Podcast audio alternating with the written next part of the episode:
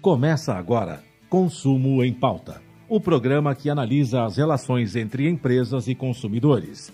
A apresentação da jornalista Ângela Crespo.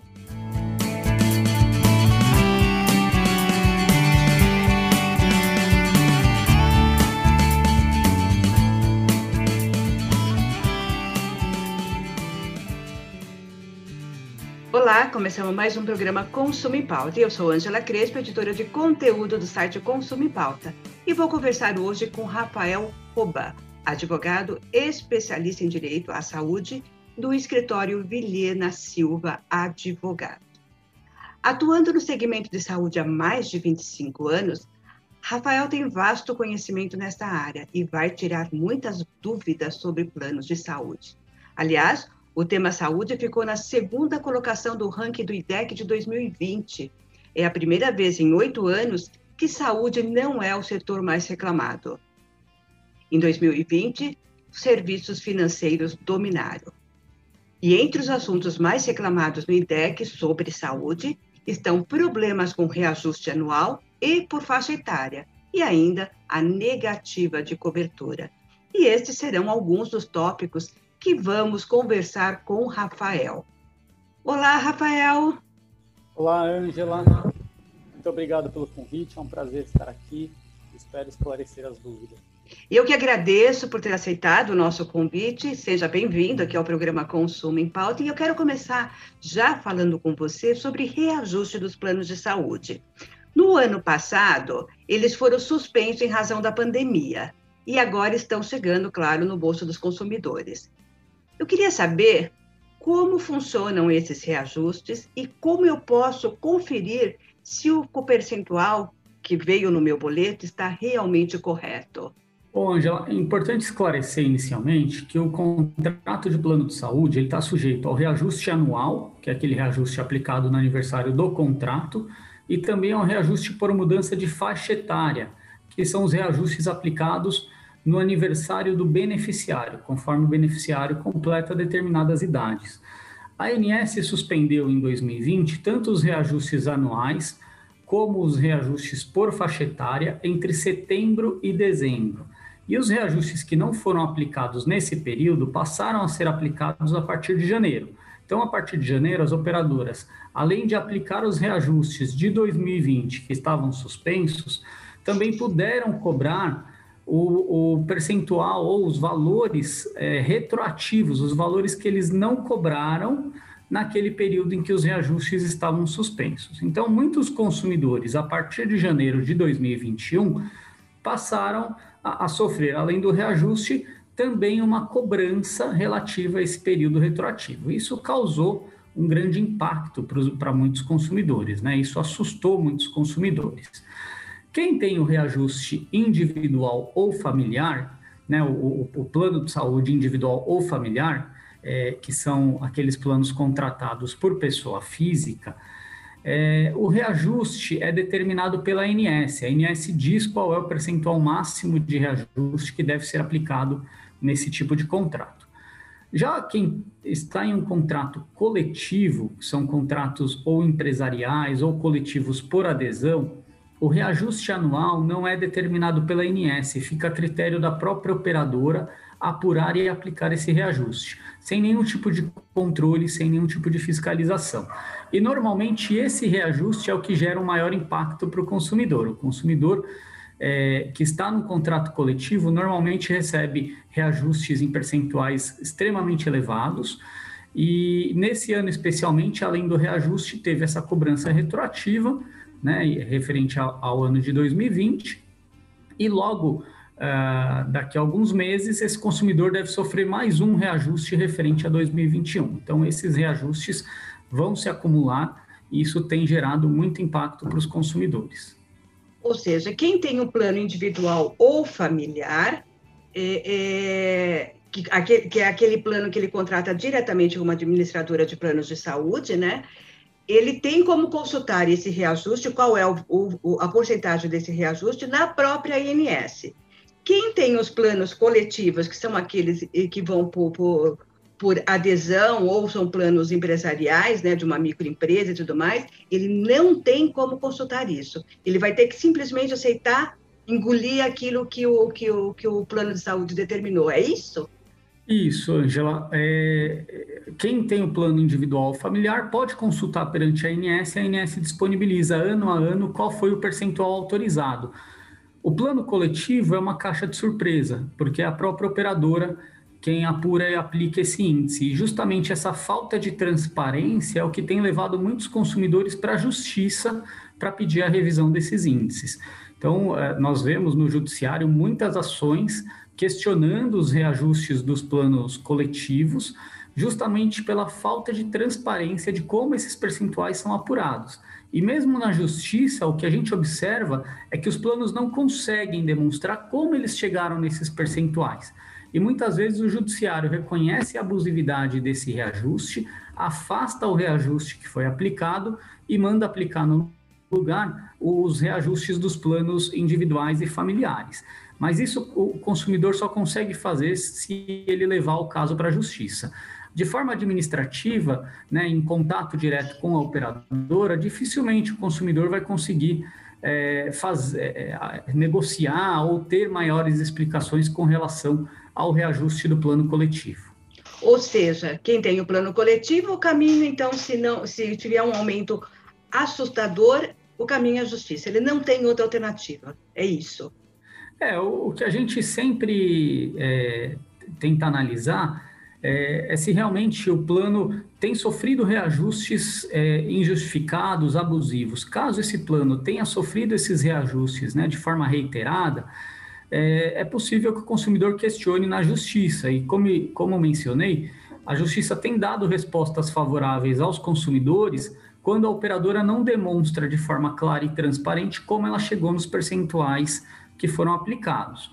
Caso o consumidor é, não queira buscar esse caminho da justiça, o que ele pode fazer também é procurar no mercado né, um, um outro plano que atenda às suas necessidades e a, esteja adequado à sua, sua realidade financeira e realizar a portabilidade de carências, fazendo a troca de uma operadora para outra sem precisar cumprir novas carências. Quando o consumidor é jovem, não tem nenhuma doença pré-existente, ele até consegue fazer essa troca de plano com portabilidade de carência sem muitas dificuldades. O problema é quando o consumidor é idoso ou tem uma doença pré-existente. Aí dificilmente ele consegue fazer essa troca de plano é, com portabilidade de carências. Né? As operadoras criam muitas restrições para que esse consumidor faça a troca de plano e é, o consumidor acaba ficando preso no plano onde ele está. E aí, muitas vezes, a única alternativa que ele tem é realmente questionar na justiça os reajustes que foram aplicados no seu contrato. Agora, quando você fala em justiça, pode ser juizado especial civil ou tem que ser a justiça comum mesmo? Pode. O juizado especial civil ele ele aceita esse tipo de causa, né? Ele tem um limite de valor, mas ele aceita esse tipo de causa ou ele pode buscar o, o judiciário, a justiça comum. Uh, quando uh, são casos mais complexos, empresas com muitas vidas, que às vezes demandam perícia, aí não tem jeito, tem que ser na justiça comum. Agora, aquele consumidor é, que está num plano coletivo por adesão, individualmente, ou é, se ele tem uma pequena empresa que tem aquele plano só com, a, com um grupo familiar dele, é, muitas vezes ele consegue solucionar por meio do juizado especial civil. Quando a gente fala em, em reajuste, falando em planos individuais ou familiar, é, você tem o reajuste é, anual, decretado pela INS, e você tem por faixa etária. Tem mais algum reajuste que ele pode sofrer, o, o individual? Não, o individual só pode ter o reajuste anual, que é aquele determinado pela INS, e é aplicado no aniversário do contrato e os reajustes por faixa etária, que precisam estar previstos em contrato, né, inclusive os percentuais, e o último reajuste por faixa etária é aquele aplicado aos 59 anos. Então, os contratos é, realizados após 1999, o último reajuste permitido é aos, é aos 59 anos, é, em razão da mudança de faixa etária. E os planos coletivos, ele tem um reajuste anual também, e esse reajuste está vinculado à sinistralidade ou a sinistralidade já seria um outro reajuste? É, esse reajuste anual, que é aplicado no contrato empresarial ou no contrato coletivo por adesão, ele já contempla a inflação e a sinistralidade. Né? O que a ANS diz é que esse reajuste tem que ser aplicado com a periodicidade mínima de 12 meses, ou seja, tem que ser uma vez ao ano, no aniversário do contrato, e aí nesse reajuste, é um percentual único, a operadora já contempla tanto a inflação como também a sinistralidade. O problema é que o reajuste normalmente é aplicado é, em um único índice, o consumidor só recebe a informação de que o índice que vai ser aplicado em seu contrato é o índice determinado pela operadora, sem saber ao menos quanto ali representa a sinistralidade e quanto representa a inflação. Né? E os dois critérios para apuração desse reajuste, tanto a sinistralidade como a inflação, é, não tem nenhum parâmetro. É a operadora que adota o parâmetro, o critério, e isso não passa por nenhum tipo de fiscalização ou controle por parte da agência. E isso acaba uh, gerando essa falta de transparência que a gente vê no mercado. Mas pela inflação a gente conseguiria saber qual seria a porcentagem no ano e o que ultrapassar aquilo de, de o que foi ultrapassar por a inflação seria a sinistralidade. Não dá para fazer esse cálculo para a gente imaginar esse cálculo? É difícil, porque eles não utilizam um, um índice de, é, de mercado para. Ah, tá. É inflação médica, né? Não é inflação a real, né? A real, a real que a gente vive, né? É isso. É isso, exatamente, Angela. Normalmente eles adotam aquele VCMH, né? Que é a tá. variação do custo médico hospitalar. Mas também não, não se tem muito critério para apurar esse índice. É a própria operadora que, que apura a sua própria inflação. Então, isso fica nas mãos da operadora e, e a gente percebe muita falta de, de, de informação e de transparência com relação a esses dados. Ou seja, estamos na mão deles e temos que aceitar porque a gente precisa de cobertura de saúde, né? Não tem muito para onde fugir, não tem muito para onde correr, a não ser o momento em que o nosso bolso não aguenta mais, né? Rafael, e quais situações pode haver uma negativa de cobertura de um plano de saúde? Fala, você falou mesmo no bloco passado sobre carência, né? Inclusive de mudar de plano, utilizando a portabilidade de carência, mas carência é um dos pontos é, que o consumidor tem negado o atendimento no, pelo seu plano de saúde, ou eu estou errada? Isso, Angela. Na verdade, a negativa de cobertura é um dos principais temas que aparecem na judicialização. Né? É, é o principal motivo que leva o consumidor para a justiça. E essa negativa ela pode vir por diversos motivos. Um deles é a questão da carência. Né? A questão da carência ela aparece muitas vezes numa situação de urgência e emergência. Quando a gente faz um plano novo, o plano, a operadora de plano de saúde pode exigir carência, ou seja, um período que a gente vai pagar pelo plano, mas não vai poder utilizar determinados serviços. É, como, por exemplo, doença pré-existente é, tem carência de dois anos. É, uma cirurgia eletiva tem carência de 180 dias. Um parto tem carência de 300 dias. Mas para situações de urgência e emergência, a carência máxima que a operadora pode exigir é de 24 horas, ou seja, após o momento que você contrata o plano, 24 horas depois você já tem direito ao atendimento de urgência e emergência. E muitas vezes a negativa se dá em razão desse tipo de atendimento. O, o beneficiário tem uma situação de emergência, busca um pronto atendimento e a operadora diz ali que ele só vai ter direito às primeiras 12 horas de cobertura porque ele está na carência. Mas, na verdade, o judiciário entende que é, a partir do momento que o beneficiário precisa de um atendimento em razão de urgência e emergência, ele tem que ter todo o tratamento coberto, porque a, a lei diz que a carência máxima para esse tipo de atendimento é de 24 horas. Então, é, o consumidor contratou o plano, já tem mais de 24 horas é, de, de plano de saúde, ele já tem direito a coberturas para situações de urgência e emergência, e essa cobertura não pode sofrer limitações temporais. Ah, isso é um ponto importante, né? Porque as pessoas confundem, elas acham que podem ter só o primeiro atendimento e daí para frente ela não vai poder, o, o, plano não vai cobrir mais. Não, aquela situação de urgência ou emergência, ele vai ter toda a cobertura, mesmo se ele precisa de uma cirurgia, se ele precisa de um tratamento maior, de uma UTI, ele vai ter essa cobertura mesmo ele estando com 24 horas de plano, é isso? Isso, isso mesmo, Angela. E caso a operadora recuse, esse consumidor pode buscar a justiça, que a justiça tem um entendimento favorável nesse sentido. Inclusive, situações de parto é, que decorrem de urgência e emergência, ainda que a mulher esteja na carência para parto, ela tem direito à cobertura caso a, a, ela tenha complicações no seu pré-natal e, e, isso é, é acabe é, ensejando um parto de urgência e emergência. Saindo da, da situação de urgência e emergência, ele pode, o plano de saúde pode negar alguma cobertura? Tem alguma restrição? Tem alguma, alguma indicação da ANS que isso ele, tá, ele pode não atender, aquilo ele pode atender? Há alguma restrição nesse sentido? É, uma grande discussão que existe é quanto ao rol de procedimentos da ANS. Né? A ANS ela tem um rol de procedimentos obrigatórios e esse rol ele é entendido como um rol mínimo obrigatório, né?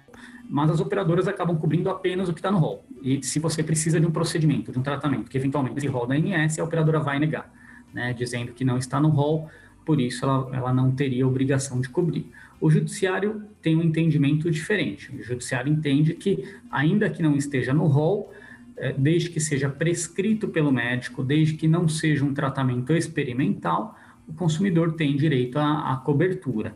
Tá? Mas é, essa é uma restrição que costuma existir é, e é muito comum. A gente encontra isso com grande frequência nas ações judiciais. Então, uma dica para quem vai contratar um plano de saúde, seja coletivo ou individual, é olhar o rol de procedimentos, primeiro, da INS, para ver se quais são as coberturas, para ele ter ciência de quais são as coberturas que ele vai ter. Isso, isso pode ser fundamental, não? É, Angela, é, é importante, de fato, mas é muito difícil o consumidor conseguir, é, a, olhando o rol da INS, ter ideia do alcance daquilo, né? Ah, o rol da ANS é algo muito extenso, vários procedimentos, e, e às vezes o procedimento é, está no rol, mas não para todas as doenças, só para algumas doenças. E aí, é, muitas vezes, existem é, diretrizes de utilização para aquele procedimento. Então, é, o procedimento só teria que ser coberto se for para uma determinada doença em um determinado estágio. Então, quer dizer, para o consumidor. É, é, ter noção do que vai ser ou não coberto olhando o rol é muito difícil, né? Um consumidor comum não consegue ter esse tipo de, é, não consegue fazer esse tipo de análise é, e a, ele acaba, na verdade, sendo surpreendido no momento em que ele precisa, né? no momento que ele necessita, que ele está doente, precisa de um atendimento médico, o médico prescreve para ele um tratamento, ele acaba sendo surpreendido com a informação de que aquele procedimento não está no rol. Ou, seja, por a gente, exemplo. A gente compra no escuro, então, a gente contrata no escuro. É, é verdade, é verdade. É, o consumidor, é, é, nesse, nesses casos, é, acaba sendo surpreendido no momento em que ele está ali doente, precisando de um tratamento. É isso que a gente costuma ver. É, isso acontece também com relação a medicamentos, né? É, às vezes os medicamentos são registrados na Anvisa, é, para determinadas doenças. Mas a medicina, a gente sabe, ela evolui a cada dia e muitas vezes os estudos mostram que aquele medicamento não serve só para aquela doença, serve para outras doenças. Mas aí o plano nega, dizendo que aquele medicamento está é, tá sendo prescrito para uma doença diferente da que está na bula, né? Eles chamam de utilização off-label do, do uhum. medicamento. Isso também é um é, é, é, esse, esse, tipo de negativa também é algo muito comum. Mas como que o consumidor, no momento de contratar um plano, vai ter que conhecer todos os procedimentos que estão no rol, com todas as diretrizes de utilização, com, é, com todas as informações que decorrem daqueles procedimentos, conhecer os medicamentos que estão registrados Não na Anvisa e para quais doenças eles estão registrados. Então, quer dizer, é exigido do consumidor um esforço é, é, é, impossível de se, de se alcançar, né? Então, a, a, o, o, que acontece é que esse consumidor é, acaba descobrindo essas restrições quando está doente, quando precisa de um tratamento, e aí o que cabe a ele, muitas vezes, é se socorrer da justiça, porque são tratamentos normalmente de alto custo, né? Muitas vezes o consumidor não tem como custear esse tratamento. E ele acaba buscando a justiça para conseguir se, se submeter àquele tratamento tá? Ou seja, a transparência é quase zero, né? a, a, a, transparência da informação exigida pelo Código de Defesa do Consumidor nessa relação de consumo com, de planos de saúde, eu percebo que a gente fica quase no zero, né? É assustador isso, né? Agora, ainda falando sobre negativa de cobertura, falta de pagamento ou atraso no pagamento da, da, da, do plano de saúde pode gerar uma negativa de cobertura e a partir de que momento isso gera uma a partir de quanto tempo de atraso isso gera uma negativa? Essa é uma questão também que, que normalmente gera muitas dúvidas para os consumidores, né? A lei diz que nos planos individuais e familiares, é, o plano só pode ser cancelado é, após 60 dias de inadimplência, mas o consumidor ele precisa ser notificado pela operadora até o quinquagésimo dia, informando que ele está inadimplente, e aí ele teria então 10 dias para é, para quitar essa dívida e não ter nenhum tipo de restrição no seu atendimento. Tá? Então, é isso que a lei diz com relação aos planos individuais e familiares. Com relação aos planos coletivos, a lei é omissa, e aí isso fica a critério do que está em cada contrato. Na prática de mercado, a gente vê que muitas operadoras colocam ali no contrato que após 10, 20 dias de atraso, o consumidor já tem o plano suspenso, ou seja, ele para de ter atendimento pelo plano de saúde, e aí após 60 dias de atraso, esse plano é cancelado. Né? Então, essa é a, é a, prática mais comum de mercado que a gente vê. É, mas o judiciário entende que o plano é, ainda que seja coletivo, é, ele não pode ser cancelado sem que a operadora tenha previamente notificado o consumidor com 10 dias de antecedência, é, dando a ele a oportunidade de quitar a dívida e não ter suspensão no seu atendimento. Né? Então, isso vale tanto para o cancelamento como também para a suspensão de atendimento. Então, se a operadora quer suspender um atendimento ou é, cancelar o contrato em razão da inadimplência, obrigatoriamente ela tem que encaminhar uma notificação para o consumidor 10 dias antes, dizendo que ele está inadimplente e ele precisa quitar essa dívida, caso contrário, o plano dele vai sofrer ou restrição de atendimento ou vai ser cancelado caso essa inadimplência supere os 60 dias. E, Rafael, no bloco anterior, você já começou a falar sobre cancelamento de, de, de, planos de saúde, e você tocou aí num ponto dos 60 dias, né? 60 dias de atraso, a, a, a operadora, tanto de plano é, individual familiar quanto de coletivo, pode cancelar a, a, aquela adesão, aquele plano de saúde.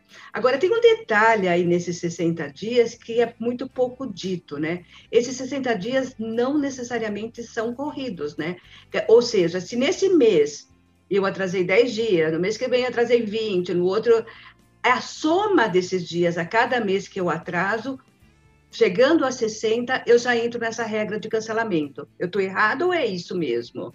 Não, Angela, você está certa, é isso mesmo. Na verdade, a lei diz que esses 60 dias é, podem ser consecutivos ou não, tá? Então, se o consumidor fica inadimplente 10 dias em um mês, 10 em outro, e isso se soma a 60 dias, é, ele pode ter o plano cancelado, mas desde que ele seja avisado é, pela operadora até o quinquagésimo dia. Então, quando, a, quando esse consumidor completar 50 dias de inadimplência, a operadora deve comunicá-lo, dizendo: olha, você já atingiu 50 dias de inadimplência e você pode ter o seu plano cancelado caso você atinja 60 dias de inadimplência.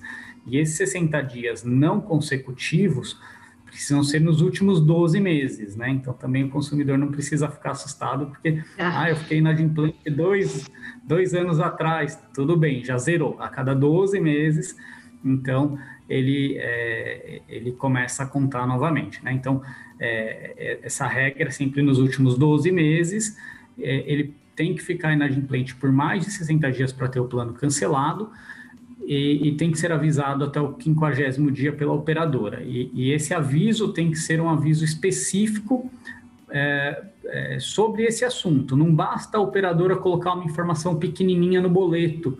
Isso o judiciário não tem admitido. Né? Às vezes o, a, a operadora só coloca no boleto uma informação bem pequenininha, assim, que ele completou 50 dias de atraso. E aí, com 60, ela cancela e diz: Não, eu te informei, né? mas informou de forma inadequada. O Código de Defesa do Consumidor diz que o consumidor tem o direito, como direito básico, receber sempre informações claras e adequadas.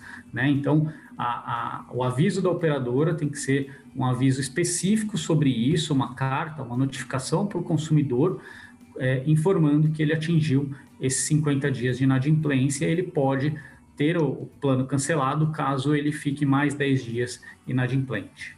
É, e isso vale tanto para planos familiar e coletivo, coletivo é, tanto para o plano individual e familiar, quanto para o coletivo. A regra é a mesma para os dois. Sim, a regra é a mesma. O, o, plano coletivo, na verdade, a lei é omissa, né? Então, as operadoras muitas vezes não notificam o consumidor sobre o atraso, acabam cancelando e o consumidor às vezes é pego de surpresa. É, nós já vimos situações em que o consumidor fica inadimplente, não de forma voluntária, mas porque de repente o pagamento estava em débito automático e por algum motivo não, não foi debitado, ou o boleto não chegou na data certa e acabou passando, às vezes pula um mês, né? É, tem, é muito comum, às vezes o consumidor não recebeu o boleto, não paga aquele mês, paga o seguinte, ele acaba só pulando um mês. E é a operadora, é, muitas vezes por ser contrato coletivo, não notifica o consumidor, não manda um aviso de cobrança para ele, e isso acaba passando, né? O consumidor fica 60 dias inadimplente, de forma involuntária tá. e tem o um plano cancelado. Aí o judiciário entende que nessas situações ele é, o cancelamento foi indevido, foi abusivo e muitas vezes determina a reativação do plano. Agora, esse cancelamento unilateral, principalmente nos planos coletivos, a gente observa isso ocorrer não só em, em relação a atrasos de pagamentos, mas eu já peguei muitos casos de pessoas é, me procurando para saber quais, é, o que fazer nessa situação, é, em textos que, que eu produzo a respeito disso, desse assunto, é, que simplesmente mandaram uma carta dizendo, olha, não me interessa mais ter você é, nesse no nosso plano de saúde. Isso pode realmente acontecer? No plano coletivo, no individual e familiar, acho que isso não, nunca havia acontecendo, mas no coletivo, já muitos, muitos casos eu já peguei nesse sentido. Isso pode? E tem alguma coisa que se pode fazer? É, é, a, é conhecida como a rescisão imotivada, né? Hum. É, o, o, que acontece? O, o, plano individual e familiar, a legislação protege essa situação. Né? A legislação diz que o plano só pode ser cancelado pela operadora em caso de inadimplência, como a gente já comentou, ou em caso de fraude. Fora essas hipóteses, o plano individual ou familiar não pode ser cancelado pela operadora. Já na, com relação aos contratos coletivos, mais uma vez a legislação é omissa e deixa a critério das operadoras é, definirem essa questão em seus contratos. E aí as operadoras, em praticamente todos os contratos coletivos, incluem uma cláusula dizendo que o plano é, pode ser cancelado pela operadora sem motivo algum, né? basta que a operadora não se interesse mais por aqueles consumidores, apenas avisando o consumidor com 60 dias de antecedência. Então é muito comum, às vezes, uma empresa é, está com, com, alguém ali em tratamento, esse tratamento às vezes gera um custo mais alto para a operadora, a operadora então notifica aquela empresa dizendo: olha, não tenho mais interesse em manter essa relação contratual em 60 dias o seu plano será cancelado. E aí esse consumidor se vê numa situação extremamente delicada. Né? É, ainda mais se, se for um idoso ou se for alguém em tratamento que dificilmente vai conseguir ingressar em um novo plano. Né? Então, esses, essas situações chegam com frequência na justiça. O judiciário, é, inclusive, já tem uma jurisprudência é, bem pacificada, né? no sentido de que essas rescisões sem motivo, sem uma justificativa mínima, plausível, são abusivas, colocam o consumidor numa situação de extrema desvantagem e, e o judiciário não, não tem permitido essas situações. Mas, é, é, como você disse, é uma prática comum né, e, e que muitas vezes é, pega o consumidor de surpresa em meio a um tratamento de saúde. De novo, voltamos àquela situação de que o único caminho que eu tenho enquanto consumidor é buscar justiça para tentar não perder esse plano de saúde. Ou seja, nos leva a todo momento a buscar o judiciário. Essa questão de planos de saúde, ela, ela, ela empurra a gente para o judiciário. Né? É, é um fato isso, né? É, não, de fato, a, a, a, justiça é um órgão inerte, né? Então, assim, ele, ele tem que solucionar problemas que são levados a ele, né, ao, ao judiciário. É, e os problemas chegam ao judiciário porque as coisas não funcionaram antes.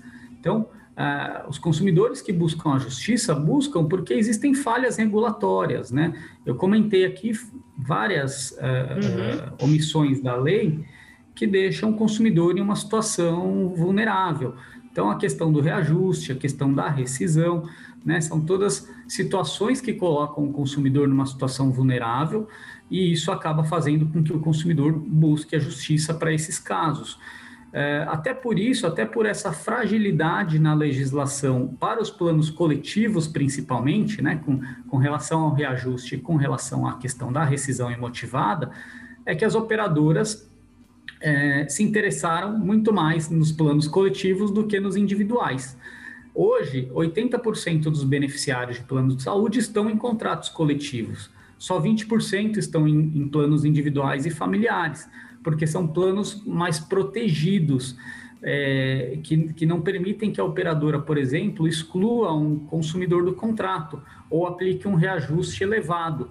Né? Então, as operadoras, diante desse cenário, entenderam que os planos individuais e familiares não são interessantes, já que elas não têm a liberdade que elas querem para reajustar ou cancelar um contrato. Por isso que a gente não encontra hoje planos individuais ou familiares no mercado. Tá, e agora, resumindo tudo isso que a gente conversou aqui sobre planos de saúde, o consumidor, na verdade, ele sempre tem que ficar com a pulga atrás da orelha no seu relacionamento ou né, dessa contratação. É isso, não é? É, é muito importante que o consumidor esteja sempre ciente dos seus direitos, né? Porque nem sempre aquilo que está no contrato é, reflete um, o, o, direito do consumidor. Muitas vezes as operadoras colocam situações no contrato que são, é, que, que são ofensivas ao direito do consumidor ou que o consumidor não consegue entender a dimensão daquela previsão contratual. Né? Só vai entender isso quando ele, ele se depara com a abusividade. Então é importante que o consumidor entenda o seu direito, é, entenda quais situações são abusivas né, e quais situações ele pode buscar o judiciário para reverter uma, uma conduta, uma prática abusiva da operadora. É, eu acho que o consumidor, sabendo isso, ele com certeza vai saber também reagir melhor a essas situações, né? E, e, e o consumidor é, cada vez mais precisa se inteirar das políticas, principalmente as políticas é, relacionadas à saúde suplementar, que são, é, que são definidas pela Agência Nacional de Saúde Suplementar, e é, participar, né? pressionar a agência para que a, a, a regulamentação evolua e, e, proteja mais os consumidores com relação a esses pontos que a gente conversou. Ótimo. Então fica aí todas essas dicas do doutor Rafael, né, que é, que é um advogado especializado em saúde. E, Rafael, eu agradeço muito as tuas colocações, as tuas explicações aqui. Acho que elas são super úteis para a gente poder é, levar informação para o cidadão para que ele possa realmente conhecer seus direitos e fazer valer os seus direitos, inclusive nas suas relações de consumo de saúde, né? Muito obrigada por participar do nosso programa, da nossa entrevista, e eu espero te ver, te reencontrar em breve, porque esse assunto é, é tá sempre aí na pauta do dia, né? É verdade, Angela. Muito obrigado. Eu que agradeço e eu estou sempre à disposição. Sempre Ótimo. que precisar, contem comigo. Ótimo, muito obrigada. E assim, falamos hoje sobre planos de saúde, basicamente sobre reajuste, sobre negativa de cobertura e sobre cancelamento. Se você tiver mais alguma dúvida, manda aí para a gente que a gente volta a conversar com, com o doutor Rafael sobre as suas dúvidas.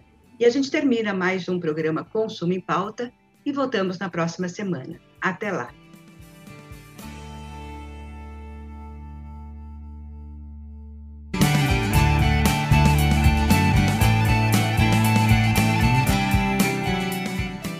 Termina aqui Consumo em Pauta.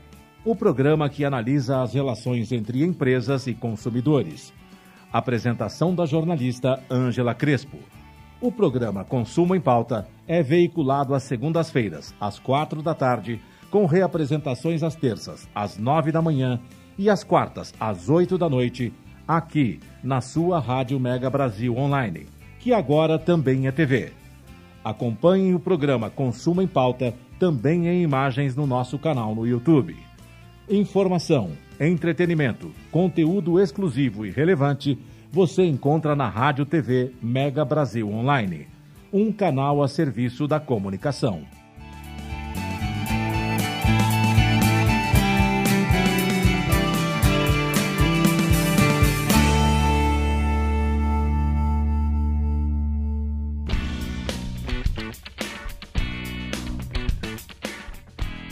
Olá, sou Angela Crespo, editora de conteúdo do site Consumo em Pauta. E no programa de hoje falamos sobre as situações em que os beneficiários de planos de saúde mais têm procurado a justiça em busca de soluções. E reajuste é uma dessas situações. Este ano deve aumentar a procura pelo judiciário, visto que em janeiro milhões de beneficiários foram surpreendidos com os reajustes retroativos de 2020 que não haviam sido aplicados por determinação da ANS em razão da pandemia do coronavírus. A recomposição dos valores das mensalidades, conforme determinou a ANS, pode ser feita em 12 parcelas.